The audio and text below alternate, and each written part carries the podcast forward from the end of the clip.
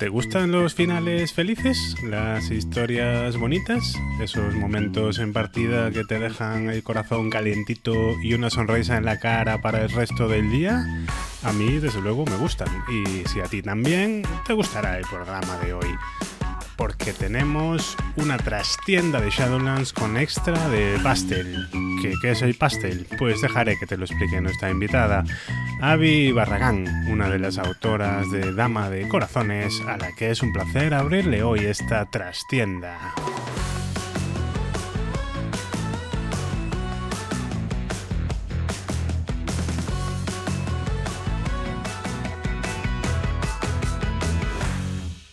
Hola y bienvenidas, bienvenidos a este nuevo programa especial de la trastienda de Shadowlands, porque como ya sabes, está pasando por el podcast cada día una de las autoras de Dama de Corazones, un suplemento que está sacando Shadowlands ahora en preventa con 15 autoras, 15 aventuras distintas, muy diversas, con diversos géneros, estilos y enfoques y con un nexo común, ¿no? que sea sexualidad y romance, un, un poquito de drama y de, y de relaciones humanas. Está en preventa además con el libro de Mireia Machancoses, Hablemos de Rol, con una serie de artículos que de verdad deberíais leer. Pero no pierdo más tiempo antes de introducir a, a nuestra invitada de hoy, que es María Barragán, más conocida en redes como, como Avi, la Avi, la del pastel. ¿Qué tal, Avi? Bienvenida Bien. y gracias por acercarte aquí al programa. Encantada, encantada de estar aquí. Me ha hecho mucha gracia lo de la del pastel, me ha gustado mucho. bueno, no, no, es cosa mía, ¿no? Quien te siga en Twitter, pues conocerá la, la expresión. Avi lleva ya unos añitos en esto haciendo divulgación y en concreto divulgación sobre cómo introducir la sexualidad y el romance en, las partidas de rol. Así que pues obviamente tenía que estar en, en, este suplemento. Además tenemos el gusto de publicar la que creo que es su primera, su primera aventura así lanzada al público, ¿no? Sí, es la primera aventura que, que lanzo al público. Yo sobre todo escribía artículos, no había escrito aventuras. Bueno, compre decir que Avi tiene, tiene un blog, que también es avidapastel.wordpress.com, que os recomiendo visitar porque tiene ahí varios artículos, reflexiones, relatos e incluso semillas de aventuras. Pero es tu primera aventura publicada, pero tú no eres una novata en el rol, ni mucho menos, ¿no? ¿Cuánto llevas? ¿Cómo llegaste a este vicio compartido? Vale, yo llevo desde los 14 años. Yo tengo 20, 27 ahora mismo. Yo estaba en una asociación de videojuegos y más lo que es anime. Y vino otra asociación que era de rol y dijo, ¿queréis que narremos unas partidas de rol? Y dijimos, sí, venga, a tope, vamos a probar. Yo siempre cuento la anécdota esta de que yo me quería apuntar a D&D y acabé apuntándome en Chulu porque quería ligar con un muchacho. Siempre lo cuento porque esto es realidad. Y eh, a partir de ahí probé Chulu, no me gustó. Pero luego me metí en una campaña de D&D, luego me metí en una campaña de vampiro con 16 años y ahí ya descubrí lo que era el pastel y ahí ya fue cuando a tope empecé a tope con campañas, con partidas y a jugar casi semanalmente. Y en redes, pues hará unos 5 años que entré en redes a hablar de rol y sobre todo de romance en rol, que es lo que yo siempre he predicado desde eso, desde los 16 años en aquella campaña de vampiro. Las cosas que hacemos por amor, ¿no? Hasta jugar a Cthulhu. yo quería de idea, yo lo digo, pero era como el chico me gustaba y dice, no, yo quiero jugar chulo y yo, venga, vale. Bueno, dejaremos en, en, en off cómo, cómo acabó aquella historia, pero para la audiencia, para quien no te siga, sí creo que deberíamos explicar lo que es, lo que es el pasto, esto de lo, de lo que estamos hablando, cómo lo defines tú. Sí, porque yo siempre hablo y hablaré aquí de pastel y cuando digo pastel me refiero a romance en rol. Romance en rol o incluso escenas bonitas, escenas de estas confortables, bonitas, de estas que te calientan el corazón, que son tiernas, de las que sales con una sonrisa de la partida. Todo esto es pastel y sobre todo enfocado al, al romance, pero al final son cosas bonitas, escenas bonitas e historias bonitas eh, enfocadas al rol. Sí, que es una temática muy, muy humana, ¿no? que está muy presente en muchas ficciones, pero que igual en el rol no vemos tanto. Pues según el tipo de partida y también según lo que la gente quiera jugar, que yo sí busco esto, hay gente que no busca eso y bueno, y busco esto según el momento. A veces busco este, el pastel, a veces no, pero bueno, la mayoría de las veces lo busco, no vamos a negar. Sí, ¿por qué crees que, que, a veces no nos cuesta nada de la masacre de goblins, pero de romance hay muchos grupos, sobre todo gente viejuna como yo, que no les entra, no nos entra tanto? Yo creo que esta pregunta me la podrías responder más tú que yo. Yo te la puedo responder en mi opinión, pero... Bueno, da tu, pero... tu respuesta y luego yo doy yo la mía. Y lo puedes dar tú la tuya. Yo creo que que el pastel puede generar más bleed y es mi sensación. Puede generar más bleed, más hablar de propios sentimientos, de formas de ver el amor. No tiene por qué. Yo al menos con los años aprendes a hacer una separación entre personaje y jugador, pero es una cosa que al final sientes que estás viéndote una parte de ti mismo que tal vez no quieran que veas tus colegas o que no quieres que vea la gente. Eso es mi, mi percepción del tema de por qué a veces no está tan aplicado en ciertos grupos de rol. Puedo meterme en otros temas, de decir, el romance se considera, pero eso ya me metería en temas de género y del romance como mm, as- asociado a mujeres y que a, a los chicos les pueda costar más en, en ocasiones por esa asociación a mujeres, como puede pasar a veces con la literatura o con las series y con muchísimos productos de ficción, que también puede, puede aplicarse. Yo creo que ambas cosas pueden ser válidas, aunque depende de la persona, depende del grupo y depende también de lo que quieras jugar. Yo cuando mato goblins, obviamente no, no hay partes de mí, de María, matando goblins. Ese es mi personaje el que está matando el goblin, ya te lo aseguro yo, no, hay, no se ven. En el romance puede que sí. Sí, estoy, estoy de acuerdo. Eh, Quiero decir, ver, mi experiencia mm, en matar goblins es cero, entonces es pura ficción, ¿no? Cuando haces eso. Y sin embargo, mm, bueno, romances, amores y desamores, todo el mundo ha tenido. Entonces es una cosa como que puede llegar a tocar más la fibra sensible o, o- puede ser más incómodo de interpretar, ¿no? Este doble salto, ¿no? De, mm, mi personaje está ligando con el personaje de otra persona, pero en realidad no soy yo. Yo reconozco que es una temática que, que me ha acercado más en los últimos años. Cuando era joven me escapaba, pero al final estoy cogiendo el gusto. Ha- Hace poco hasta echamos una de Good Society y me casé dos veces. Me encanta, me encanta con social.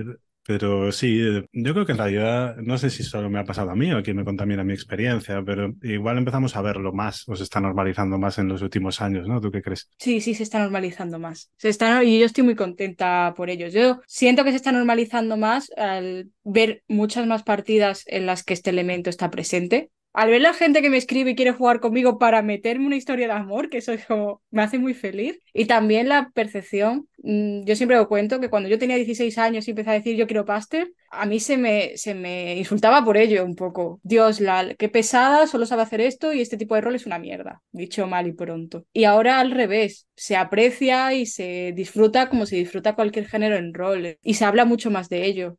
A mí me pone muy contenta. Yo cuando veo en Twitter cualquier partida o cualquier referencia a partidas con romántica o juegos, que hay muchísimos más juegos ahora mismo en los que se puede enfocar el romance, pues la verdad, muy, muy contenta que haya esta variedad. Vaya, y nos vamos a sacar un, un juego, unas partidas que son en este tema, que aportan Mm. a esto de que se hable más de romance en rol. Sí, bueno, para quien tenga dudas, ahí está el mecenazgo de amor de otro mundo para dar testimonio, ¿no? O Por un libro ejemplo. como un libro como Dama de Corazones, que es un, es un orgullo sacar y, y que hace unos años igual no sería posible. Ya que sacamos Damas de Corazones, vamos a hablar un poco de, de tu aventura, sí, querido amor verdadero. que Es una aventura que además es, vamos a intentar hacerlo sin, sin mucho spoiler. Como es bastante abierta, es casi complicado hacer spoiler de tu Es, aventura, es ¿no? muy abierta, es, es Mm. Es decir, yo planteo escenas y planteo opciones. Voy a hablar un poco de ella para, para que nos pongamos No, vamos a decir de, de qué va, antes de Vamos nada, a decir eso, hablar un poco de ella, en plan, voy a haceros un- una pequeña sinopsis para contaros de qué va. Querido Amor Verdadero es una aventura en la que los personajes se meten en la piel de eh, actores y actrices que están rodando una, una serie ahora mismo, la nueva superproducción de alguna plataforma, no sabremos de cuál.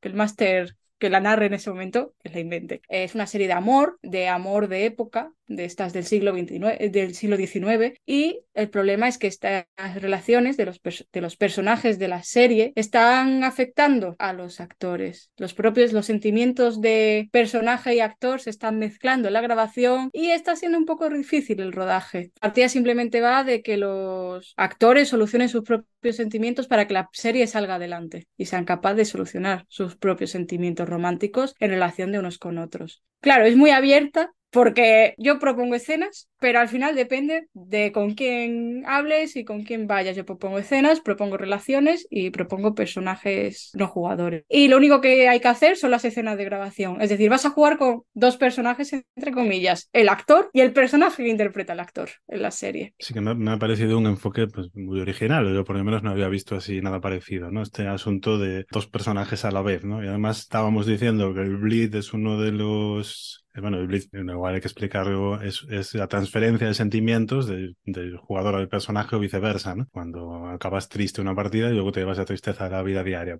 A veces es agradable, si se descontrola puede ser problemático, pero bueno, hay herramientas para eso, unas cuantas las tenéis en el libro también. Y es decir, pues es una partida sobre el Blitz, ¿no? Sobre un es una partida que, que, trata sobre el Blitz. Es sobre el Blitz, no sobre el Blitz que tú vayas a vivir como jugador, sino el Blitz que va a vivir tu propio personaje es jugar con el bleed, pero no con tu propio bleed, sino con el bleed del personaje. Espero que eso no llegue a aceptar a tercera, no sé a cuántas paredes van ya al jugador en tercera parte, pero es jugar con eso y jugar con el Crash Bleed, creo que se llama, que es cuando jugamos romance en rol y por ejemplo, voy a ponerte un ejemplo hipotético, ¿vale? De yo juego un romance contigo en una partida de rol, nuestros personajes están enamorados y yo termino la partida y tengo esa sensación de que me he pillado por ti durante días. Eso es el Blitz Crash, es jugar un poco con esto en la partida con los actores. El Blitz Crash, aunque sea como tengo mariposas en el estómago, es igualmente problemático en, en rol al final, porque piensas que te has pillado por alguien y te has pillado por su personaje, no por el jugador. al final del día. Mm, bueno, relativamente típico en los vivos, ¿no? Por lo que tengo entendido. Sí. Entonces está bien estar prevenido, ¿no? Y aquí además hay como dos líneas de relaciones románticas. Las de guion de la serie, y las de los actores entre sí, las reales y cómo se entremezclan, ¿no? Entonces es como, no sé, un sandbox sentimental, le podríamos llamar. Este es el punto de partida, toma tremendo marrón y gestiónalo, ¿no? Y gestiónalo. Yo solo te propongo escenas y te, solo las únicas escenas que están marcadas son las de rodaje, en mm. las que cambias de papel, dejas de ser un actor y te conviertes en el personaje, el mm. personaje de la serie son las únicas que están marcadas, las otras están muy abiertas de propongo una escena, pero yo es verdad que lo digo mucho en, la aventura de cambiar lo que sea necesario porque después no tiene por qué ser así. Y cada jugador te sale por un mundo y al final tú planteas cosas y al final se hace en la mitad. A, ti esta, movida, ¿cómo se te ocurre? A mí me sorprendió un montón y dije, ¿cómo, cómo habrá llegado esta mujer a este camino? ¿no? Pues hay tres inspiraciones en, en, el, en la aventura. La primera es un anime.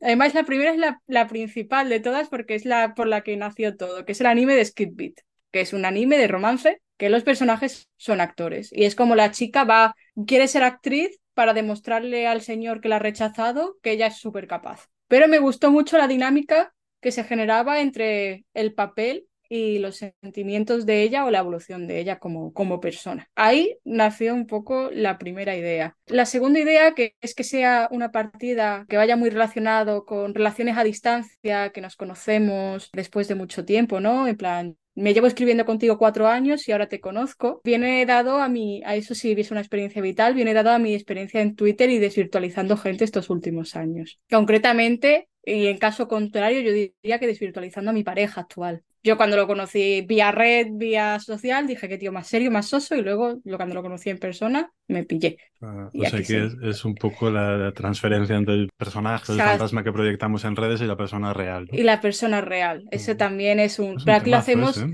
lo hacemos en el siglo XIX y con cartitas en la serie. Y finalmente la última inspiración, y porque sea en el siglo XIX, es porque quería inspirar mi serie en los Bridgertons y es porque me encanta el ambiente de los Bridgerton. Y justo cuando se me propuso esto, estaba yo con la segunda temporada de los Bridgerton y dije, ay, ¿de qué hago la serie? Pues muy, Uf, muy del siglo XIX, de la regencia, esta zona, en, tipo en la Inglaterra, tal. Son las tres cosas en las que me mm. inspiré para la partida. Gran, gran potencial para elegir música para la partida también. Sí, es verdad, yo no he puesto nada de música, pero si ponéis la BSO de los Bridgerton, maravilla. ¿Qué, tal te ha ido en los, en los testeos? ¿Qué tal la propuesta? ¿Crees que al final se logra que quien juega se apañe manejando este, este doble personaje? Pues mira, sorprendentemente los jugadores se metían muchísimo y el cambio de personajes lo hacían muy bien.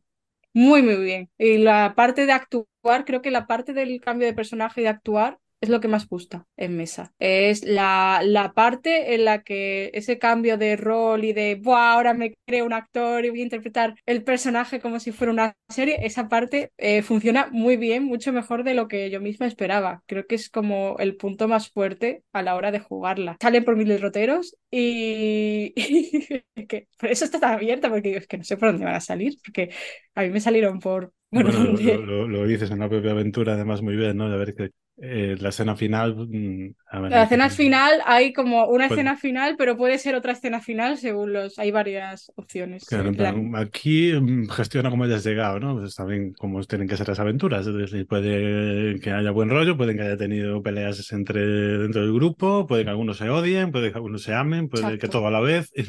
Vaya, me- a mí me gustaría mucho es, si yo, si tú llevas esta aventura, porque que lo digo en, la, en el escrito, pregúntale mucho a tus jugadores. ¿Cómo se siente tu personaje? ¿Qué, ah, yo lo uso mucho, igual que los flashbacks. Lo usaba mucho, me parecía mucho para meterle mucha salsa a la historia. ¿Cómo te siente tu personaje? ¿Qué vas a hacer al final? ¿Qué quieres hacer al final? Pueden tomar una decisión y que todo sea súper bonito. Yo la partida la escribí de cara a que fuera una partida súper cursi y súper bonita y que todo acabase bien, pero no tiene por qué acabar bien. En el texto acabó muy bien, tengo que decir, pero no tiene por qué pasar, puede acabar muy mal. Bueno, la, la, la magia, las peculiaridades del rol, ¿no? Que tú pones una cosa, la sueltas, pero luego en la mesa cobra vida propia. Claro. Yo no sé, yo como digo, yo no, yo os dejo, Mm. yo os dejo libertad y luego pregunto, ¿qué quieres hacer?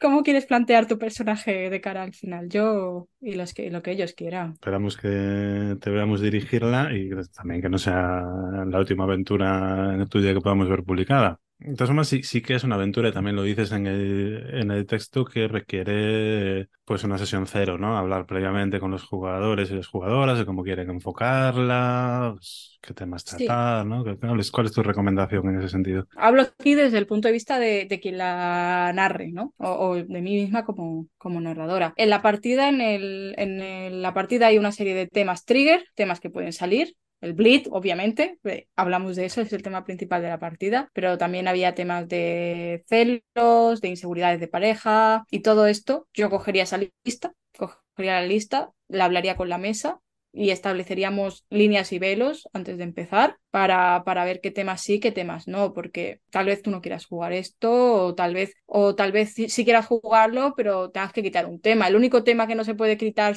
que no se puede quitar es el bleed, porque estás jugando con actores y el bleed es, el es la gracia de la partida, no que te lo traspasa a ti como jugador, pero sí la gracia del actor y personaje. Entonces es el único tema que es base de la partida y el romance como tal. El resto siempre se puede hablar, siempre se puede modificar un poco y siempre se puede jugar. Y aparte, pues herramientas de seguridad de cara a quiero parar esta escena o vamos a hacer un fundido en negro aquí o si necesita, parar, se para y las herramientas de seguridad que todos conocemos y que, bueno, que ya en base, ya todos, espero que casi todos o todos usemos, que es lo básico, sí, para jugarla. Es una partida que no tiene por qué tener nada desagradable ni que pase nada súper traumático, pero siempre está bien estar, tenerlas ahí y siempre está bien hablar antes de la partida y decir, oye, los temas que se van a tratar o que se pueden tratar son estos. ¿Hay alguno que nos incomode? Sí, los apartamos. Pues una aventura en general ¿no? Pues positiva y bonita, como decías, ¿no? de explorar sentimientos. Y bueno, eso de gestionar el bleed o la transferencia de sentimientos desde fuera también te puede ayudar a, a racionalizarlo, ¿no? Eh,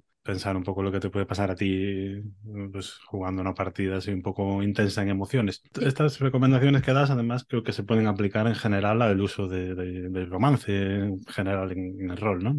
Y a, y a, cualquier partida al final. Mm. A mí, yo, aunque no sea de romance, yo me siento en una mesa y a mí me gusta, me diga, bueno, ya la partida va de esto. Porque, por ejemplo, a mí si me dicen, la partida es de terror, yo Mm. digo, no es para mí. O que me digan los temas y puedo decir, ay, este tema, si se puede eliminar, se elimina. Yo puedo contar aquí una experiencia. No sé si Agatha me. Pues yo creo que sí, porque tal, pero me da permiso, la conozco y tal. Pero si no nos llamas y ya censuramos. no, pero no voy a decir el tema en sí, pero yo testé su partida, mi personaje te trataba un tema en concreto y a mí ese tema es, una, es un trigger para mí. Y yo le hablé y le dije, oye, Ágata, mira, este tema me incomoda, este tema me, me hace sentir mal, ¿lo podemos cambiar? Y me dijo, sí, sin problema. En todas las partidas, ¿son de romance o no son de romance? Yo, a mí, yo para mí, conversaciones previas y herramientas de seguridad, siempre en mesa. En todo tipo de partida, ¿eh? en la de D&D matando el goblin, en las de terror, en las de románticas, ¿eh? en todas, en Mm. todas absolutamente. Sí, estoy de acuerdo. ¿eh? Bueno, así mencionado a mí me pasó hace poco también. Me apunté a una partida un poco por, bueno, me apetecía la propuesta, me venía bien de horario y yo esperaba una partida de investigación y cuando entré en el grupo y empezaron a pasar el material me di cuenta que no, que era una partida de explorar traumas, por así decirlo, y en concreto con un tema que no es precisamente de mi agrado. Entonces dije, ah, gracias, pero no gracias. Eh, ya jugaremos otro día otra cosa. Eh, si vais un par de programas atrás, tenemos una. Ha pasado por aquí Isabel, ¿no? Va a hablar de, de iCads, una herramienta de este sentido y una reflexión al tema. Yo siempre despido el programa diciendo que no hay que olvidar que, el rol está bien, es importante, pero la gente con la que juegas es más importante. Y más en temas de conspiración de sentimientos, ¿no? Es que no haya tenido eh, una mala experiencia en la vida, pues que mm, no sé, no ha vivido lo suficiente. Sobre esto y ya también para, para ir cerrando, ya hace un ratito que te tengo aquí secuestrada y la trastienda hay, hay que abrirla porque si no los manuales de la piel de toro entran en combustión espontánea y tenemos un lío. Un consejo, un saber, un conocimiento que te gustaría haber tenido cuando empezaste a rolear y que quieras pues eso, traspasar de alguien que esté siendo nuevo en la afición.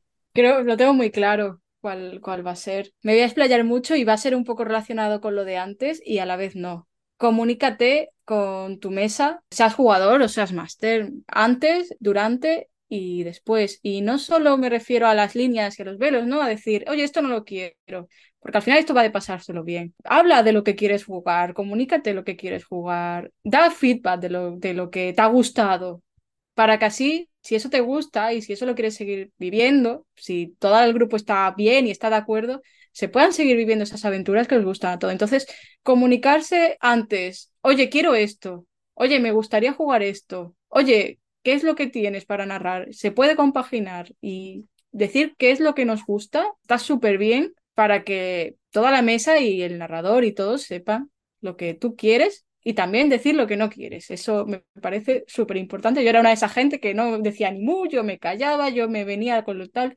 Y al final está muy bien decir lo que quieres, lo que no quieres, parar lo que, lo que te hace sentir mal en mitad de partida, sin sentirte tú mal luego. Tú vas primero, tú vas antes que el rol y tus compañeros van antes que el rol y todos vais antes que el rol. Y finalmente, mm, hacer feedback y no solo de lo mejorable, sino también de las cosas guays que quieres volver a jugar, de que quieres volver a repetir y de las aventuras que, situaciones y cosas que te gustan en el rol para volver a repetirlas o, o jugar en esa línea en la que disfrutas. Y si me dejas otro consejo Sí, o estás, un estás en tu casa. si no estás cómodo en un sitio, si te hacen sentir mal o si no te gusta, vete. Hay mesas, mogollones, donde seguro que habrá alguna donde te sientas súper a gusto. Y ojalá, ojalá te digo estas dos cosas me las hubieran dicho a mí cuando empecé a jugar, porque creo que son la- las dos, dos consejos que me daría a mí yo de 14 y 16 años. Pues son dos consejos excelentes ambos. Así que muchas gracias, Avi, por, por este tiempecito. Esperemos que no sea ni la última vez que te pases por el podcast. Y ya sabéis, si queréis más consejos buenos, eh, os invito a seguir a Avi en, bueno, en Twitter, arroba Avi con una B, BRR, y en su blog, eh, avidapastel y por supuesto en Dama de Corazones. Y ya lo he dicho, pero lo voy a repetir, porque el programa siempre acaba así. El rol es importante, pero no tanto como la gente con la que lo juegas. Adiós y gracias por oírnos. Adiós.